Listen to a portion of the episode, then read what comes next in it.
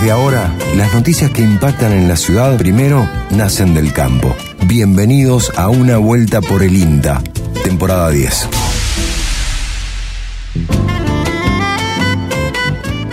Muy buenos días, bienvenidos y bienvenidas a otra vuelta por el INTA.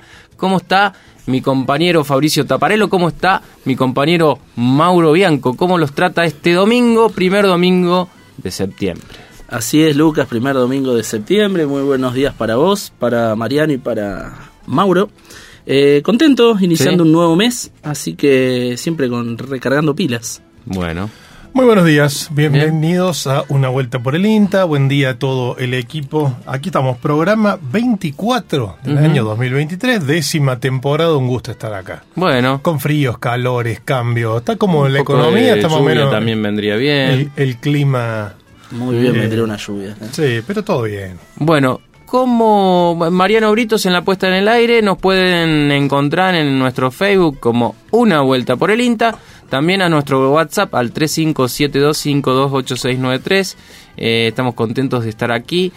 He tenido una semana con, bueno, ahí con el tema de las mieles, uno se encuentra con oyentes y la verdad que ha sido muy reconfortante esos bueno. encuentros. Le mando un saludo grande a Beatriz, también a Daniel. Ujú. Eh, bueno, sendos ganadores que hemos ido charlando este, y hemos tenido la posibilidad de estar cara a cara con, con, con algunos de nuestros oyentes, nuestros oyentes más suertudos, Claro. podemos decirlo. Sí. Así que les mandamos un gran abrazo. Hoy se va una de las... Así es. Hoy tenemos una miel para sortear. Conseguimos una, porque Estamos, ya- estamos, estamos ahí. negociando, Bianco. Están- ahí, están ahí, hay, que- hay que llamarlo a Jonathan Bueno. ¿eh? para gestionar ahí algunas Hay que más. ver. Se, este, le, para que se le están nuestros- pegando en la mano la, la Mire, mire, Jonathan. y- Jonathan tiene que hacer esta que cuenta. Lograr, tenemos que lograr que Jonathan escuche el programa Sí. todos los domingos Sí. y va a ver la cantidad de gente que se está enterando y que está preguntando y demás por la miel. porque- No, no solamente, no, no, no solamente eso, sino que a través de este programa hemos vendido bastante Claro. miel. Así que Jonathan,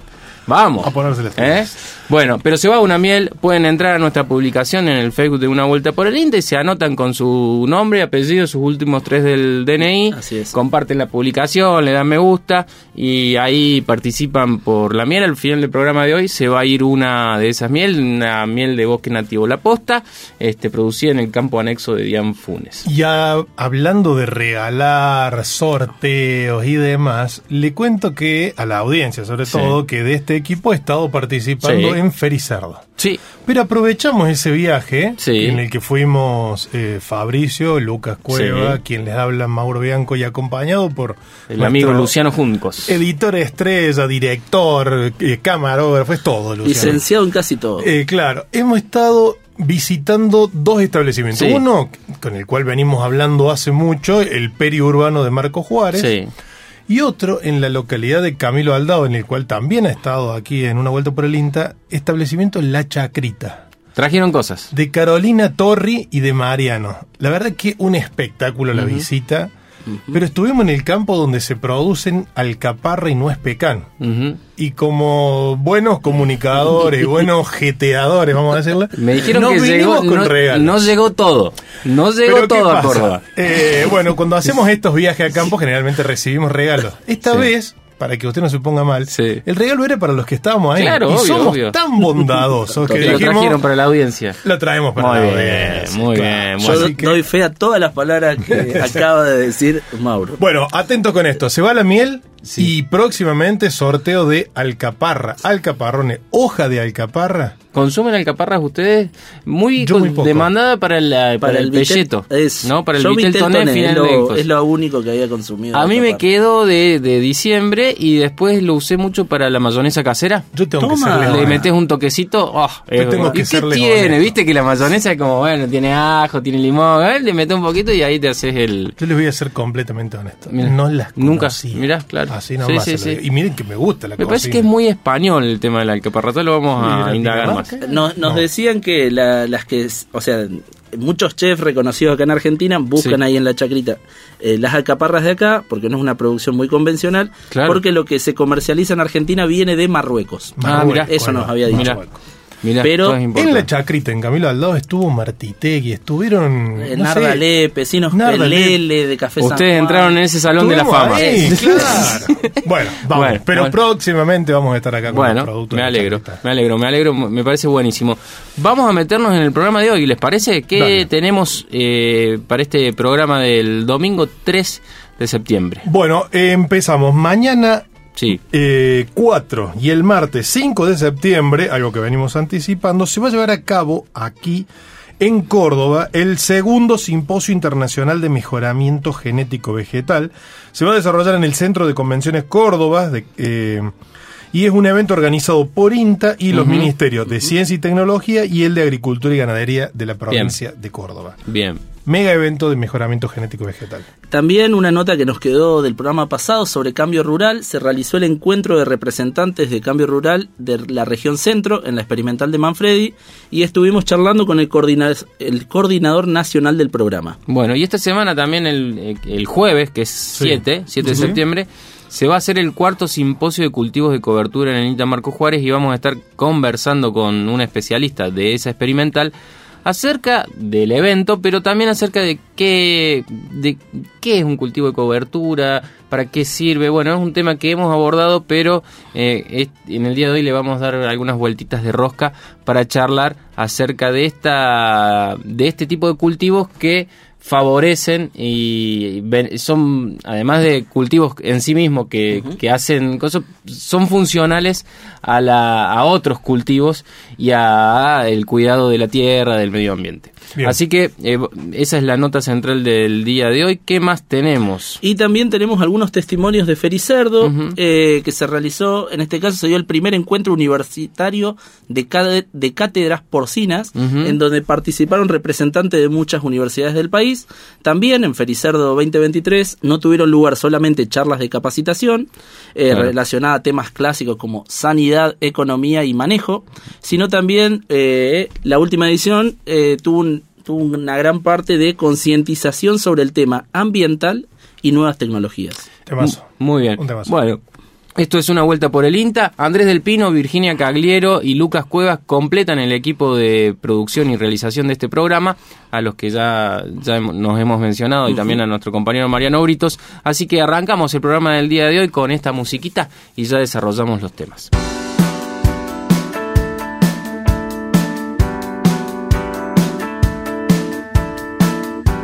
Estamos en esta vuelta por el INTA inaugurando la sección musical y lo hacemos con esta banda nacida en Hurlingham, provincia de Buenos Aires, fruto de aquella histórica disolución de Sumo, una parte de los integrantes que se agruparon justamente en esta banda. Las pelotas, en este caso su producción 2023 es clara.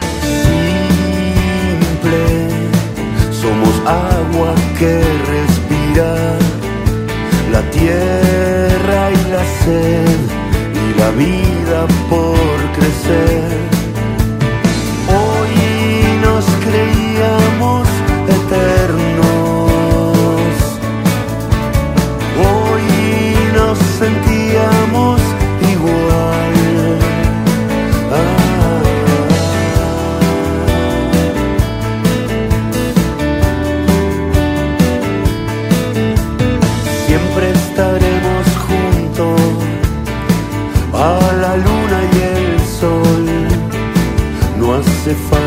Decirlo, sabemos los dos.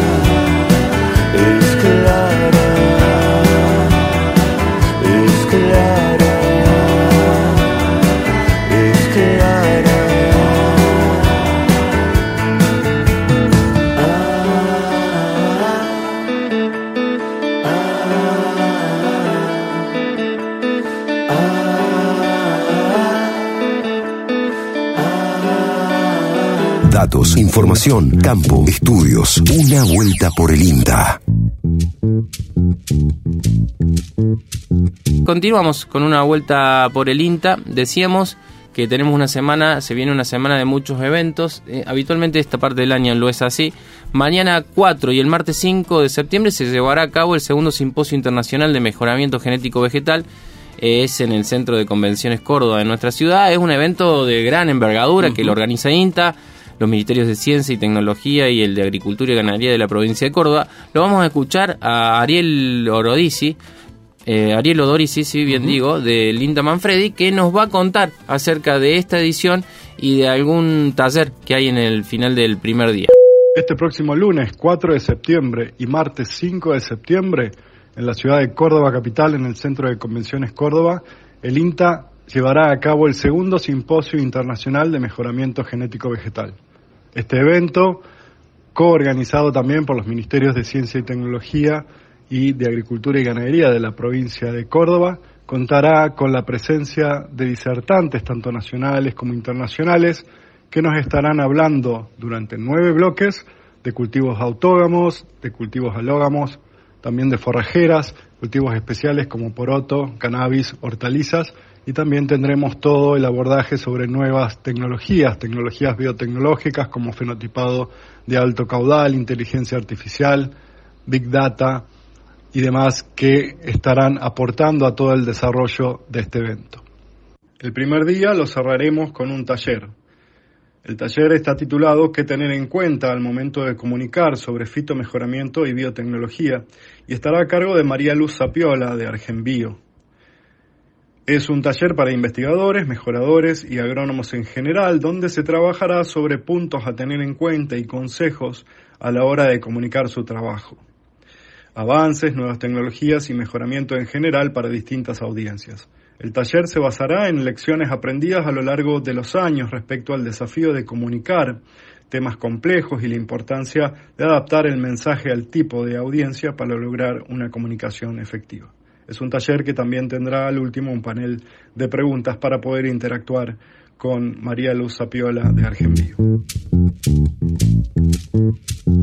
Bueno, ahí estaba Ariel Odorici, eh, el doctor Odorici, que es el coordinador del segundo simposio internacional de mejoramiento genético vegetal, que se llevarán a cabo mañana y pasado mañana aquí en Córdoba. Atentos con esto que decía Ariel, muy bueno este taller porque eh, por ahí tenemos como una demanda del tema de cómo comunicar sobre algunos aspectos del mejoramiento genético vegetal.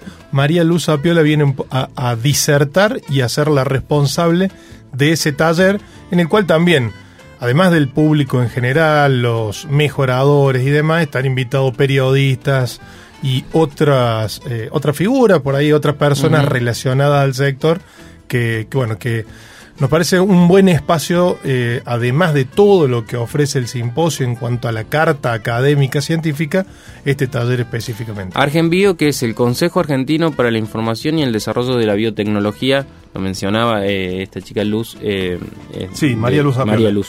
este, es de esa, de esa institución.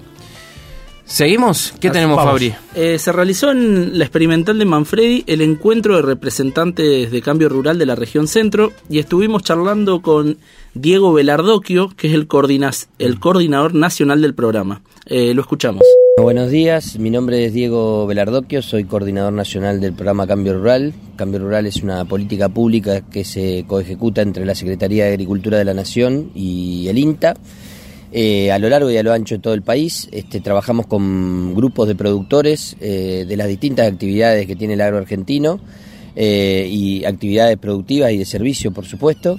Y hoy nos encontramos acá en Manfredi, en una de las reuniones que estamos haciendo en todas las experimentales de INTA con los representantes del grupo de productores. La idea es, este, bueno, que los representantes del grupo eh, tengan una jornada de trabajo con técnicos eh, de INTA y de la Secretaría para acordar los esquemas de trabajo, ya sea lo que tiene que ver con la, la implementación de la metodología del programa Cambio Rural, que es una metodología participativa, histórica y conocida, como así también eh, las cuestiones que se le fueron incorporando en todos estos años al programa, como por ejemplo puede ser el, el plan de trabajo grupal, que es eh, la hoja de ruta que guía el trabajo de estos, de estos productores. Eh, de este grupo de productores. ¿Y por qué lo hacemos en, en- las experimentales? Bueno, porque para nosotros es fundamental que los productores este, em, trabajen en las experimentales para llevarse de las experimentales cuáles son todas las cuestiones que está trabajando el INTA, que tiene para ofrecerle al sistema productivo el INTA, y también para que podamos escuchar de voz de los productores las demandas que puedan tener con este, las, nuevas, las nuevas actividades que están llevando a cabo o, o estos, esta dinámica que está teniendo el agro en general y que, y que muchas veces este, tenemos que interpretar nosotros rápidamente desde el punto de vista institucional para poder acompañar eh, en la mejora de esos sistemas productivos y de servicios que, que- encaran los, los productores y las productoras. Así que un poco tiene que ver con esto, esta ya debe ser la, la, la reunión número, si no me equivoco, 16 o 17 de las 53 experimentales, estamos, estamos tratando de trabajar en la mayoría de ellas, sobre todo en las que tenemos este, eh, mayor cantidad de grupos. Así que, bueno, la idea es este, poder celebrar los 30 años de una política pública como Cambio Rural, celebrarlo trabajando. Eh, y celebrarlo en todo el país, en todas las, las, las, las, la- las experimentales de INTA que nos puedan que nos puedan abrir su puerta para, para tener esta jornada de trabajo con los productores y las productoras. Buenísimo, ahí estaba el trabajo de cambio rural y anticipamos que en el próximo programa seguramente vamos a tener un- una notita ahí con Pablo Massini de aquí del Centro Regional Córdoba porque además están organizando una jornada para mujeres rurales relacionadas al programa Cambio Rural. Ahí va. Vos querías decir algo, Fabri, disculpa. Eh, no, eh, que bueno, que ahí pasaba Diego Velardoquio, el coordinador nacional eh, del programa Cambio Rural. Bueno, un programa que tiene, ya empezó, no sé si empezó en los 90 también como Pro Huerta, Cambio Rural. Ay, qué buena Mira, pregunta. ya te- Me parece, que, sí. Me pero parece no que lo- es- no estoy seguro. están ahí, me parece que empezó primero Pro Huerta, si no es finales de los 90. Ahí te lo, lo Eh, igual- eh, Igual pero- es algo que me sigue sorprendiendo en, de hace el 2007 que estoy en INTA y me encuentro con casos eh, de cualquier índole, tema, cultivo, producción que han iniciado su vida profesional. ha productiva. palanqueado mucha, muchas, Claro, muchas hecho- muchos emprendimientos, muchas pymes argentinas. Claro, de hecho esto que les contaba de Carolina Torri, que es esta ingeniera aroma de Camilo Aldao que tiene, que hace nuez pecan y alcaparra, dice que nació eh, en un grupo cambio rural. Así que imagínense, digo, la historia que hay detrás de esto. Pero aparte de del este- modelo de, Sí. de extensión de, de- de trabajo territorial, en donde hay una reunión mensual, en donde hay un promotor, en donde se conforman grupos, bueno, es un modelo que se ha copiado de otras partes del mundo también y que Cambio Rural es como eh, muchas in- incluso instituciones vinculadas o asociaciones vinculadas claro. al agro después han tomado también ese Sí. modelo con algunas variantes, Claro, pero eh, digamos eh, es es una manera de hacer extensión en el con, territorio. ¿no? con algunas diferencias, Claro, pero eh, hay otras que hoy son grandes instituciones, como por ejemplo CREA, que ha modificado, pero que tiene también ahí una, una relación con Según un compañero nuestro, esto me lo ha contado el amigo Mumi Barreda, eso nació en el campesinado francés, este modelo de, de trabajo eh, de, de, de los cambios rurales, de, de los, de los Acá dice equipos que así de nació en de el año coordinación. 1993. Mirá, antes de lo que yo pensaba. Bueno, eh, vamos a escuchar un poquito de música y en el próximo bloque vamos a conversar con un compañero del INTA Marco Juárez acerca del cuarto simposio de cultivos de cobertura que es el próximo, el próximo 7 de septiembre allí en el INTA Marco Juárez.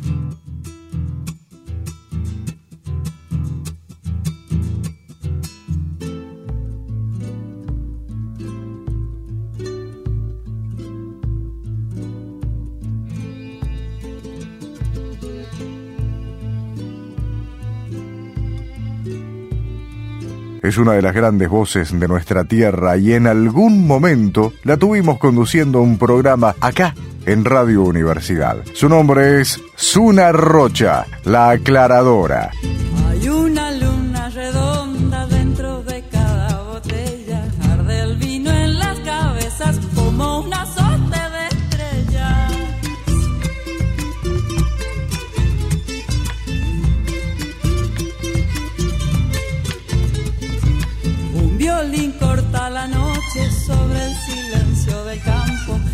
Giran en remolinos las culebras y los sapos.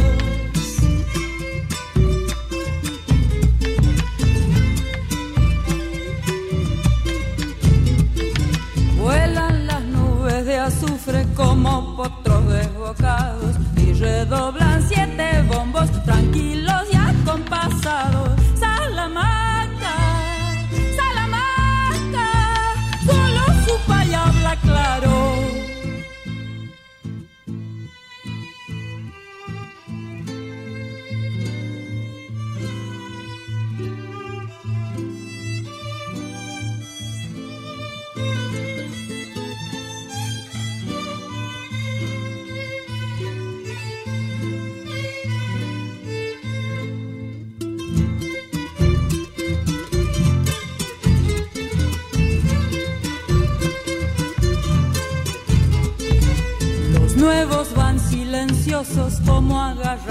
agarrándose el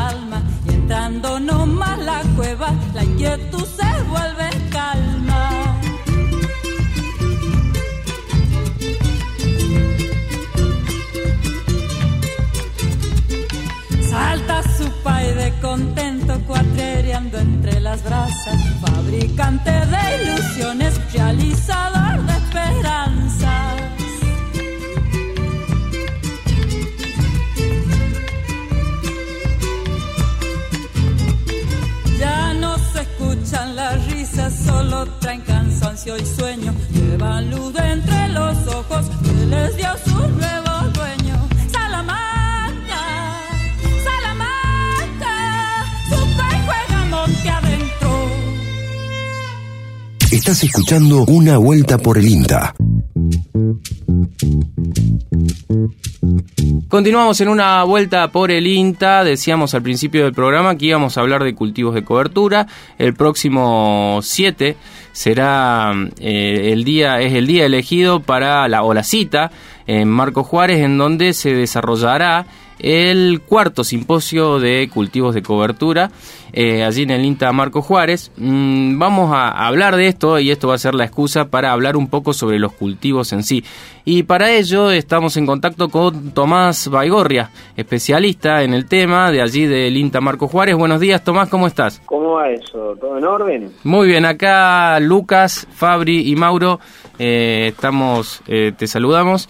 Eh, y como para, como para adentrarnos en la temática, Tomás, hemos hablado varias veces sobre esto, pero cuando uno dice eh, cultivos de cobertura, ¿qué es lo que cubren los cultivos de, de cobertura? ¿Por qué se los llama así? Bueno, sí, un, cultivo de cobertura, básicamente el nombre radica eh, la necesidad de generar cultivos que, que no se cosechan, pero que a veces sí se pueden pastorear, por ejemplo, Ajá. pero que básicamente después se detiene su crecimiento, pero sin invertir el, el- el pan de tierra, como se decía en algún momento con el arado, sino que básicamente queda esa cobertura eh, vegetal de, de- de estos cultivos Ujú. después de algún tratamiento químico, de un rolado, de un control mecánico, queda en superficie, ¿no? Cubriendo el suelo, haciendo como de un poncho que cubre el suelo para, para evitar problemas de erosión hídrica, eólica y otras cuestiones, ¿no? Básicamente quizá por eso ahí se da el nombre de cultivo de cobertura y cultivo de servicio también otro nombre que va en función de los servicios ecosistémicos que, que brindan estos cultivos. ¿Le baja, le baja un poco el precio, ¿no? El cultivo de servicio o no, el llamarlos así. No, no, ¿No? para nada. Yo creo que la, la, la cuestión no, no, no pasa por cómo los llamemos, sino que empezar a entender de que a los sistemas hay que tratar de, de- de empezar a interpretar qué tipos de impactos estamos generando y empezar a hacer cosas tendientes a eso, a no descuidar la rentabilidad, pero tampoco descuidar el impacto que estamos teniendo con algunas tecnologías, pero no, digamos, de cómo lo llamemos no, no sería, no sería el eje Exacto. de discusión hoy en día. Creo que los problemas pasan por otro lado. ¿Por dónde pasan los problemas? Eh, digamos, por solucionar básicamente eh, cuestiones que tienen que ver con problemáticas de, de índole de la conservación del suelo, algunos problemas de erosión, hídrica, eólica, problemas de resistencia en malezas, baja eficiencia del uso del agua, este, bueno, este. Hay, digamos, para, para trabajar algunas cuestiones que tienen que ver con, digamos, decir, bueno, la microbiología del suelo después de hacer cultivos de cobertura. Eh, ¿Qué está pasando ahí abajo en el suelo?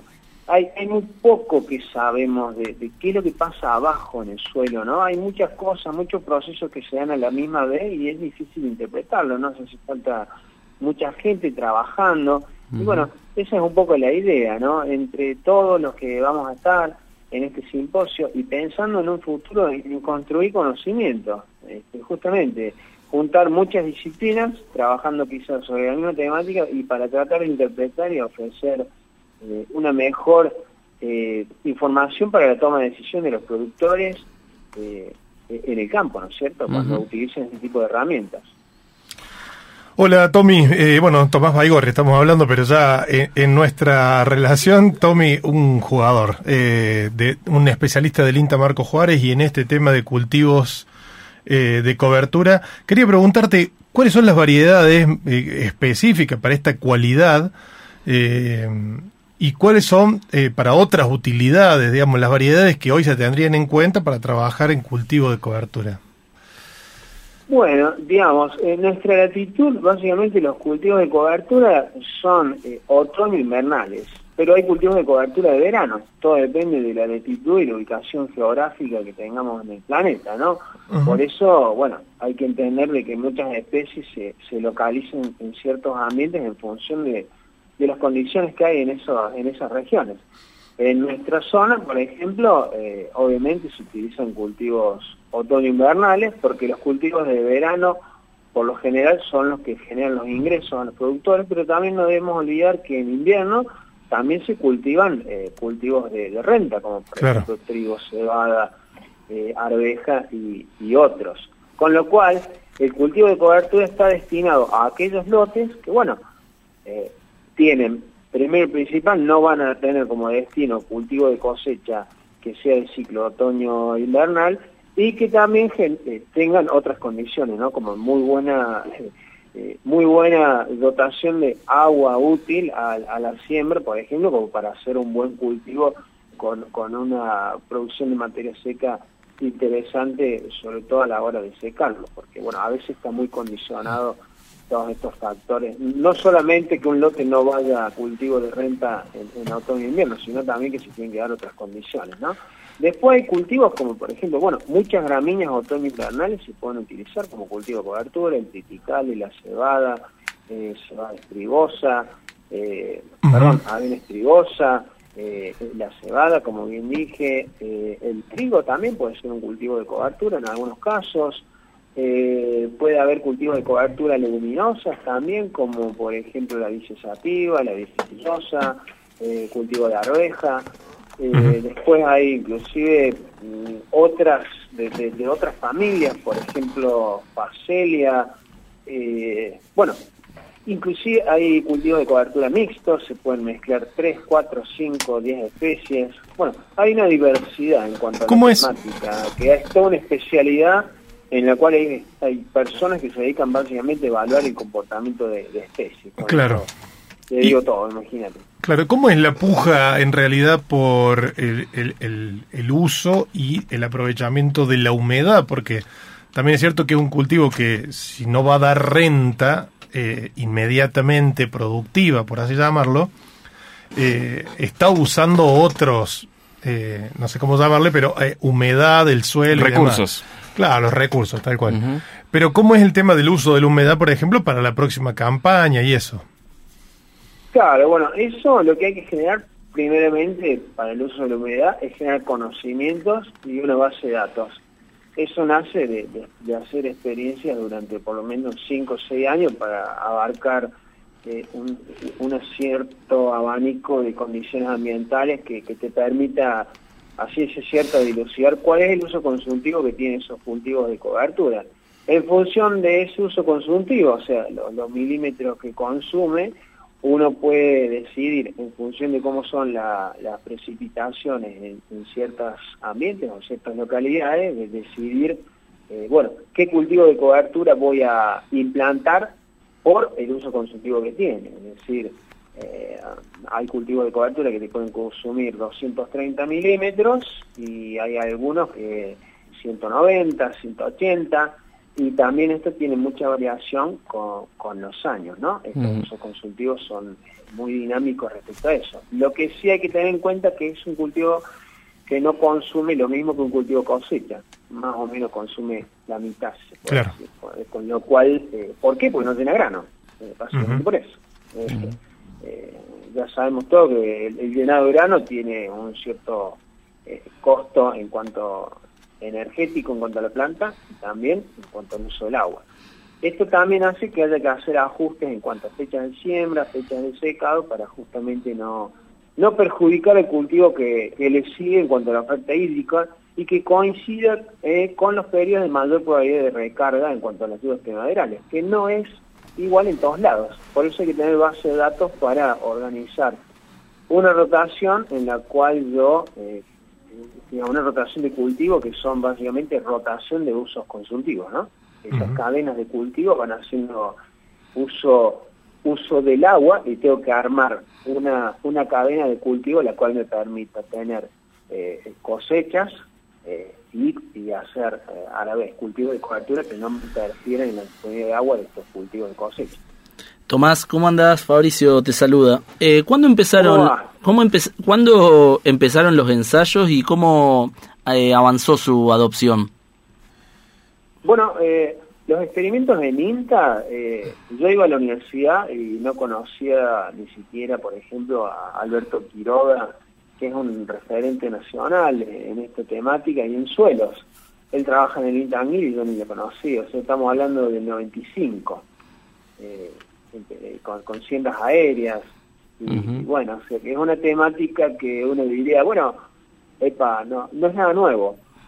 Eh, no es nada nuevo, pero lo que pasa es que también eh, muchas tecnologías van en función de los contextos a veces, ¿no? Eh, y las realidades. Eh, hoy en día hay una realidad muy diferente a la que había hace 30 años o 20 años. Quizá la problemática ha cambiado y por eso que la adopción de este tipo de tecnología ha cobrado mucha relevancia hoy en día. Y también lo que estos ensayos de tanta antigüedad y mucho trabajo de muchos años, ¿eh? Muchos años, bueno, traen, o sea, e- estas personas que hace muchos años que trabajan estos temas, lo que han hecho es construir y hemos llegado básicamente a estos tiempos con, con la eh, con la elaboración del cuarto simposio de cultivo de cobertura, o sea que todas esas personas que dedicaron tanto tiempo ha- han ha dado su fruto, digamos, ¿no? Porque han han hecho que muchas personas trabajen en la temática, que con todas las dificultades que uno pueda tener, pero se ha generado muy buena información, eh, se han generado muchísimas jornadas con, con la temática en estos últimos años y bueno, ya desembocado en, en esto que, que tenemos hoy en día para el 7 de septiembre, ¿no? Tommy, eso te iba a preguntar, si nos querés comentar un poquito el programa que tienen previsto. Eh, un poco quería aclarar que cuarto, el primero se iba a hacer en realidad eh, por el 2020, cuando se, declara, se declaró la pandemia y se hicieron tres exitosas versiones virtuales, que bueno, para la- las personas, los interesados, lo pueden encontrar en el canal de YouTube de Inta Marco Juárez. Está el desarrollo de los tres, de las tres ediciones anteriores de el simposio de cultivo de cobertura. Pero bueno, ¿cómo, ¿cómo se preparan, cómo se presenta esta primera posibilidad de hacerla presencial y, y qué hay en el programa? Recién mencionaba como las temáticas más fuertes, los referentes, ¿cómo se preparan ahí en, en Marco Juárez? Bueno, la idea es obviamente va a ser presencial. El programa se va a dividir en dos partes, una en gabinete y otra a campo. A gabinete vamos a empezar alrededor de las eh, a, las ocho, a las ocho y media puntualmente va a ser la apertura, eh, en donde bueno tendremos algunos eh, pequeños discursos de las autoridades. Y hoy, a las nueve ya tendremos el primer disertante que es Esteban que hoy de la Universidad Nacional de Rosario, donde nos va a hablar del aporte de las raíces a los balances de nitrógeno en vicias. Y a las nueve y media va a estar eh, Cristian Álvarez, del INTA General Pico, y justamente va a ser Sumen el Agua. Fíjate que los, los años que hemos tenido, y él nos va a hablar del agua como eje central de los cultivos, zoom sobre los factores que la condicionan básicamente de prácticamente lo que, lo que estuvimos hablando en esta charlita por teléfono. A las 10 de la mañana va a estar Andrea García, del Ente Olivero, que nos va a hablar de la influencia de los cultivos de cobertura sobre la comunidad de malezas. De las 10 y media vamos a tener a Juan Pablo Renzi, del INTA de Escazú, y va a ser, esta persona va a hacer 800 kilómetros para venir, más de 800 kilómetros.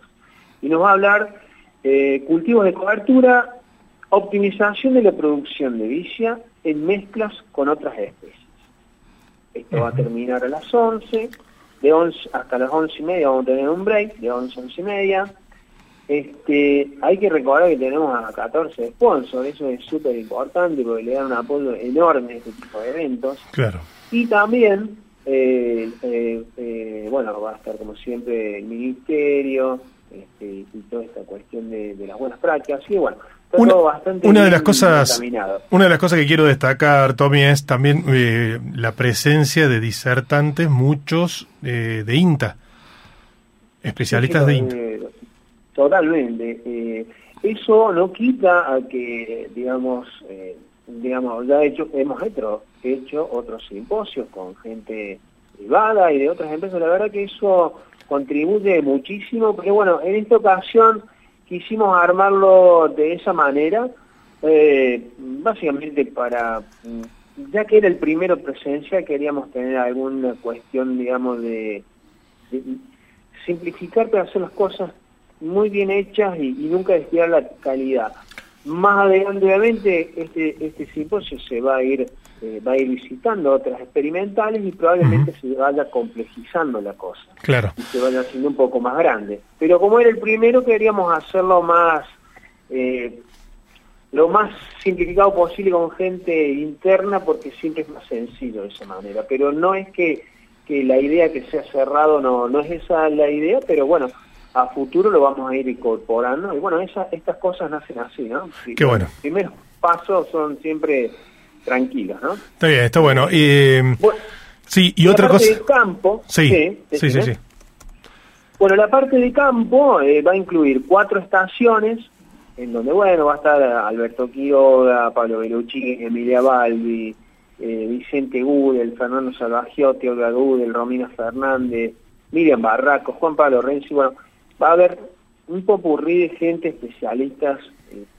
todos ya con años en la temática, vamos a hablar de producción vegetal, de, la nutrición, de la nutrición, de, las especies, mezclas de especies, cómo manejar eso, de física de suelos, bueno, va a estar bastante interesante y esto va a terminar de de la una, y media y ya vamos a quedar todas libres. Eso sería un poco la, Excelente. Y otra cosa para resaltar, perdón.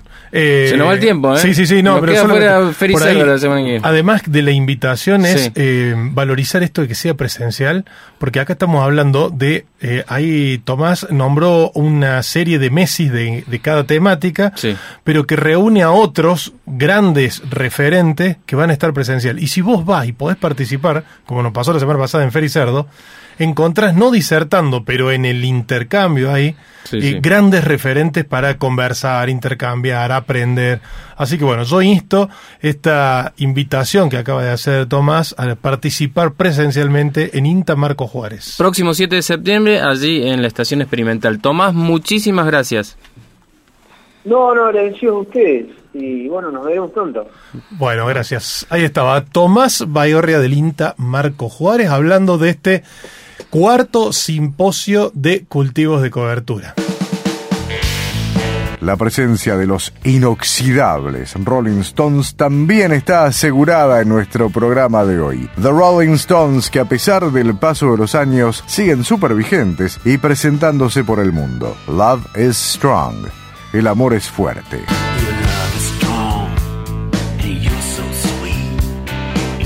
me hard, you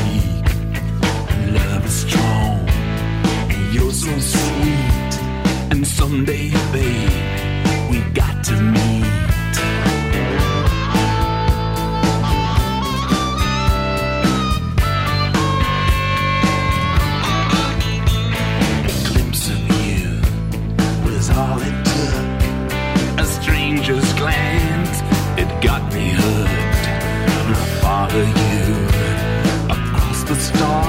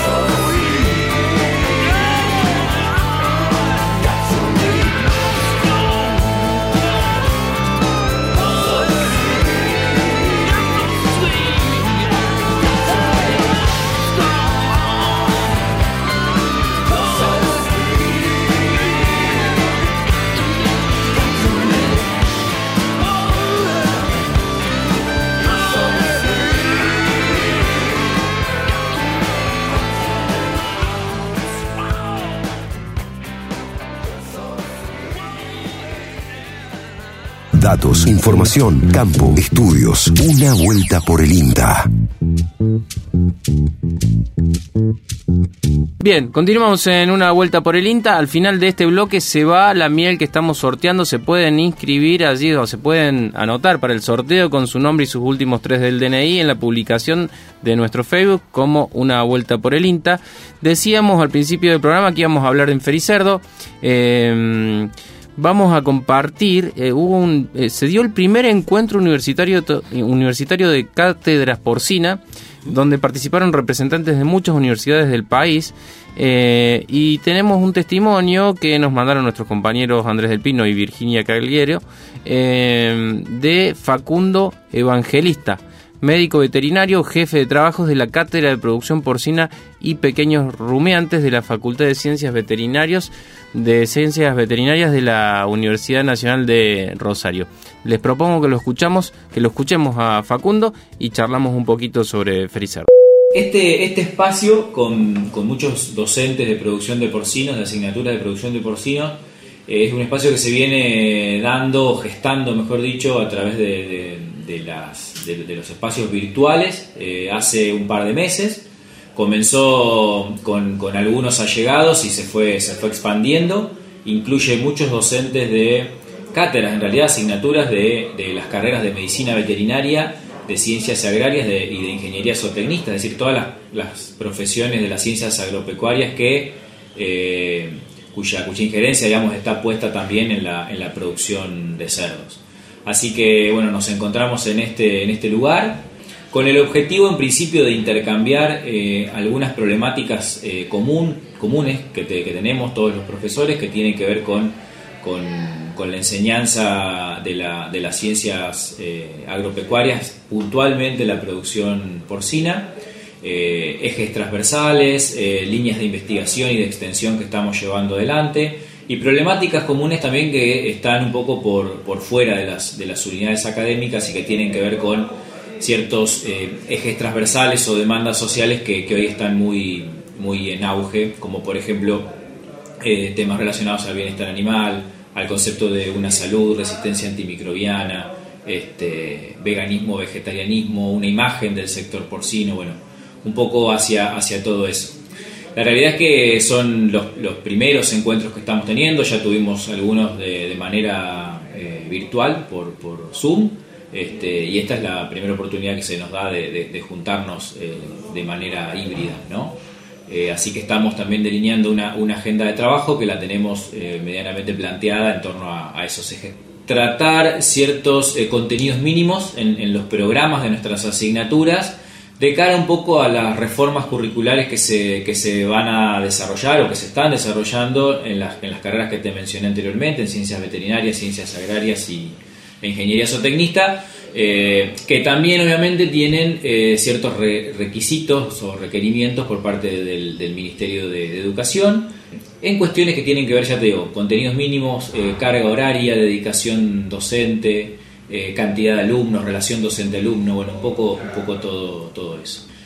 A ver, esto, estas situaciones no, no hay nadie exento en esto, hay, hay una cuestión que tiene que ver directamente por ahí con, con lo que implican ciertos eh, ajustes o recortes o, o- o amenaza de ello en realidad al, al- al sector educativo, pero más allá de esa cuestión, o sea, quizás ciertas dificultades que hay en el sector privado, en los productores, en la industria y demás, eh, ese desánimo que puede existir en algunos, eh, en algunos de esos eh, aspectos, se traduce al aula, pero siempre desde una perspectiva optimista, o sea, son situaciones que, que cualquiera que, que trata con un productor eh, sabe que, que esto se da frecuentemente, que es cíclico y el productor porcino en definitiva es un, es un luchador, es un sobreviviente en este contexto que generalmente siempre es bastante turbulento. Me parece que lo que, lo que el, futuro técnico que uno trata de formar en la universidad tiene que, tiene que saber, tiene que conocer esa realidad y tiene que acompañar al productor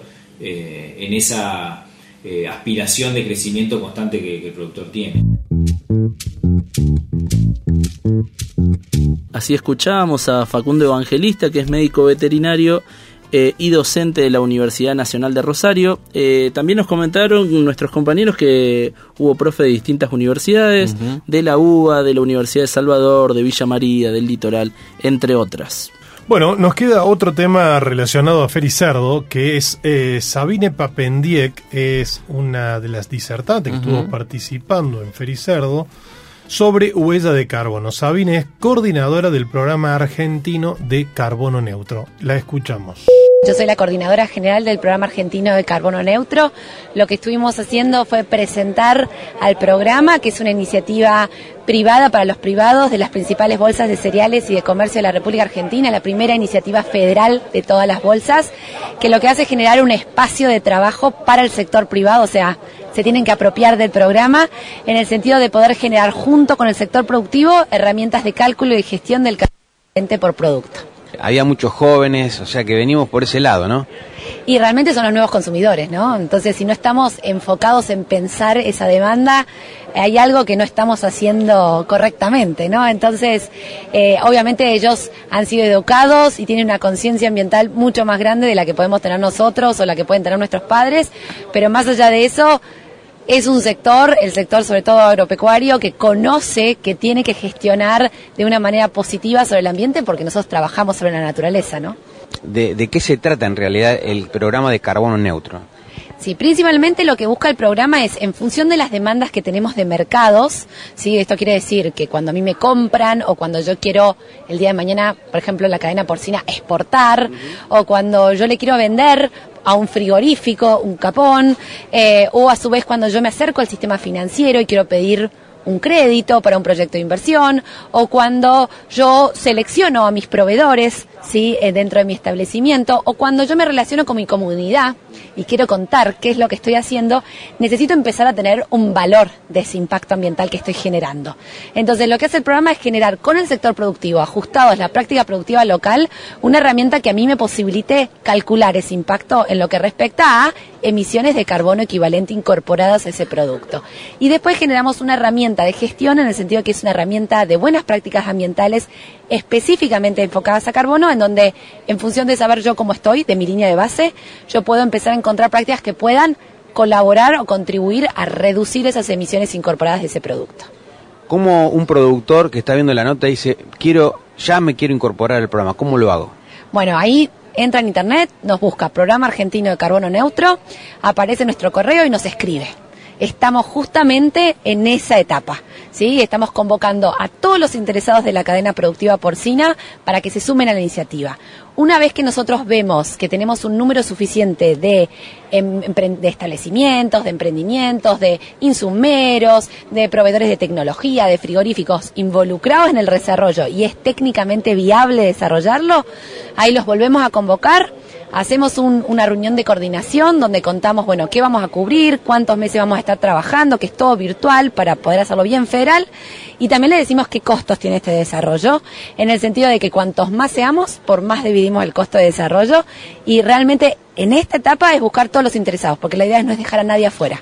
Así que no miremos los costos, concentrémonos en la voluntad de participar, escríbanos al programa y ahí avanzamos a trabajar. Así escuchábamos a Sabine Papendiek, coordinadora del programa argentino de carbono neutro. Bueno, Fericerdo tuvo un fuerte protagonismo el tema ligado al ambiente y la economía circular, como es la reutilización de efluentes porcinos eh, como fertilizantes. Eso fue abordado por el INTA conjuntamente con la Federación Porcina Argentina. Eh, bueno, de, esta institución, de la Federación Porcina Argentina, el médico veterinario Jorge Lavala sintetizó el mensaje brindado en Fericerdo, pero también aprovecharon para compartir la propuesta de la Federación. Lo escuchamos, médico veterinario Jorge Lavala de la Federación Porcina Argentina. Bueno, eh, primero nosotros hicimos una pequeña presentación sobre la Federación Porcina Argentina, que es un poco la continuidad de la Asociación Porcina, eh, y en donde lo que quisimos hacer fue mostrar al auditorio lo que la Federación le ha mostrado en los últimos dos meses a los candidatos, del potencial del sector porcino y de lo que el sector porcino necesita realmente para crecer. Así que bueno, creo que eh, más que hacer una presentación este, institucional, tratamos de que el mismo mensaje que le pasamos a los políticos se lo podamos pasar a la gente que estuvo en el auditorio y a toda la gente que en algún momento quiera o ya abraza la producción porcina como parte de su forma de vida. Jorge, ¿qué se sabe y qué se puede, eh, cómo se está trabajando en realidad lo de la regulación, de la parte de, de, de todo lo que es la parte de fluentes? ¿Qué nos puedes adelantar? ¿Qué nos puedes decir? las regulaciones todavía están son diferentes provincia por provincia. Creo que un poco la Federación Porcina lo que va a tratar de buscar es que se unifiquen criterios, que haya criterios unificados en el manejo de los efluentes. Creo que cuando uno habla a veces de lo que es la economía circular y la reutilización de los efluentes porcinos como biofertilización, evitando fertilizaciones químicas, creo que es es un tema extremadamente importante, creo, como todas las cosas, necesita desarrollo, necesita investigación todavía, pero se está comprobando efectos muy positivos en, la reutilización de los efluentes como biofertilización. Y además creo que cuando hablamos de una economía circular, lo que estamos hablando es de aprovechar todo, Y no es solamente ya biofertilización, también podemos hablar de biodigestores que generan energía, plantas de biodigestión que a través de su gas metano generan energía que se autoabastece la granja o hasta sobra energía para, para la línea, para la red. Eh, uno puede dar ejemplos, algunos de los grandes productores hoy argentinos que han puesto plantas de biodigestores y que no solamente se autoabastecen, sino que además lo que han logrado es abastecer a sus pueblos o a gran parte de los pueblos en donde actúan. Y esto no es un tema menor, creo que son todas cosas que van en camino a buscar un desarrollo que realmente sea importante, no solamente para el sector porcino, sino para todos los argentinos.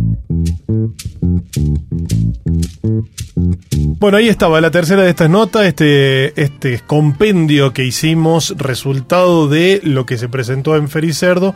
En el último caso, el representante de la Federación Porcina Argentina habló de una propuesta que, según dijo, ya fue acercada a los candidatos presidenciales de nuestras próximas elecciones de octubre. Muy bien.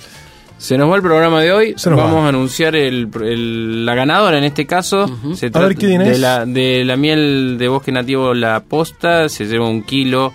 eh, eh, la señorita Carolina Cobain. Últimos tres del DNI 170. La producción de Una Vuelta por Insta se va a contactar seguramente mañana para coordinar este cómo retirar el premio. Se nos fue Buenísimo. el programa volando, ¿no? Tenemos un montón de Saludos. de saludos de oyentes que no vamos a poder leer. El programa que viene vamos a empezar por ahí, así nos- no nos quedan no nos quedan tantos saludos afuera. Les agradecemos muchísimo la compañía y les invitamos a seguir compartiendo el día aquí en AM580 en Radio Universidad. Hasta el próximo domingo, Hasta el chicos. próximo domingo, gente. Chau, chau. Hasta aquí, una vuelta por el INTA, por universidad, tu propia voz.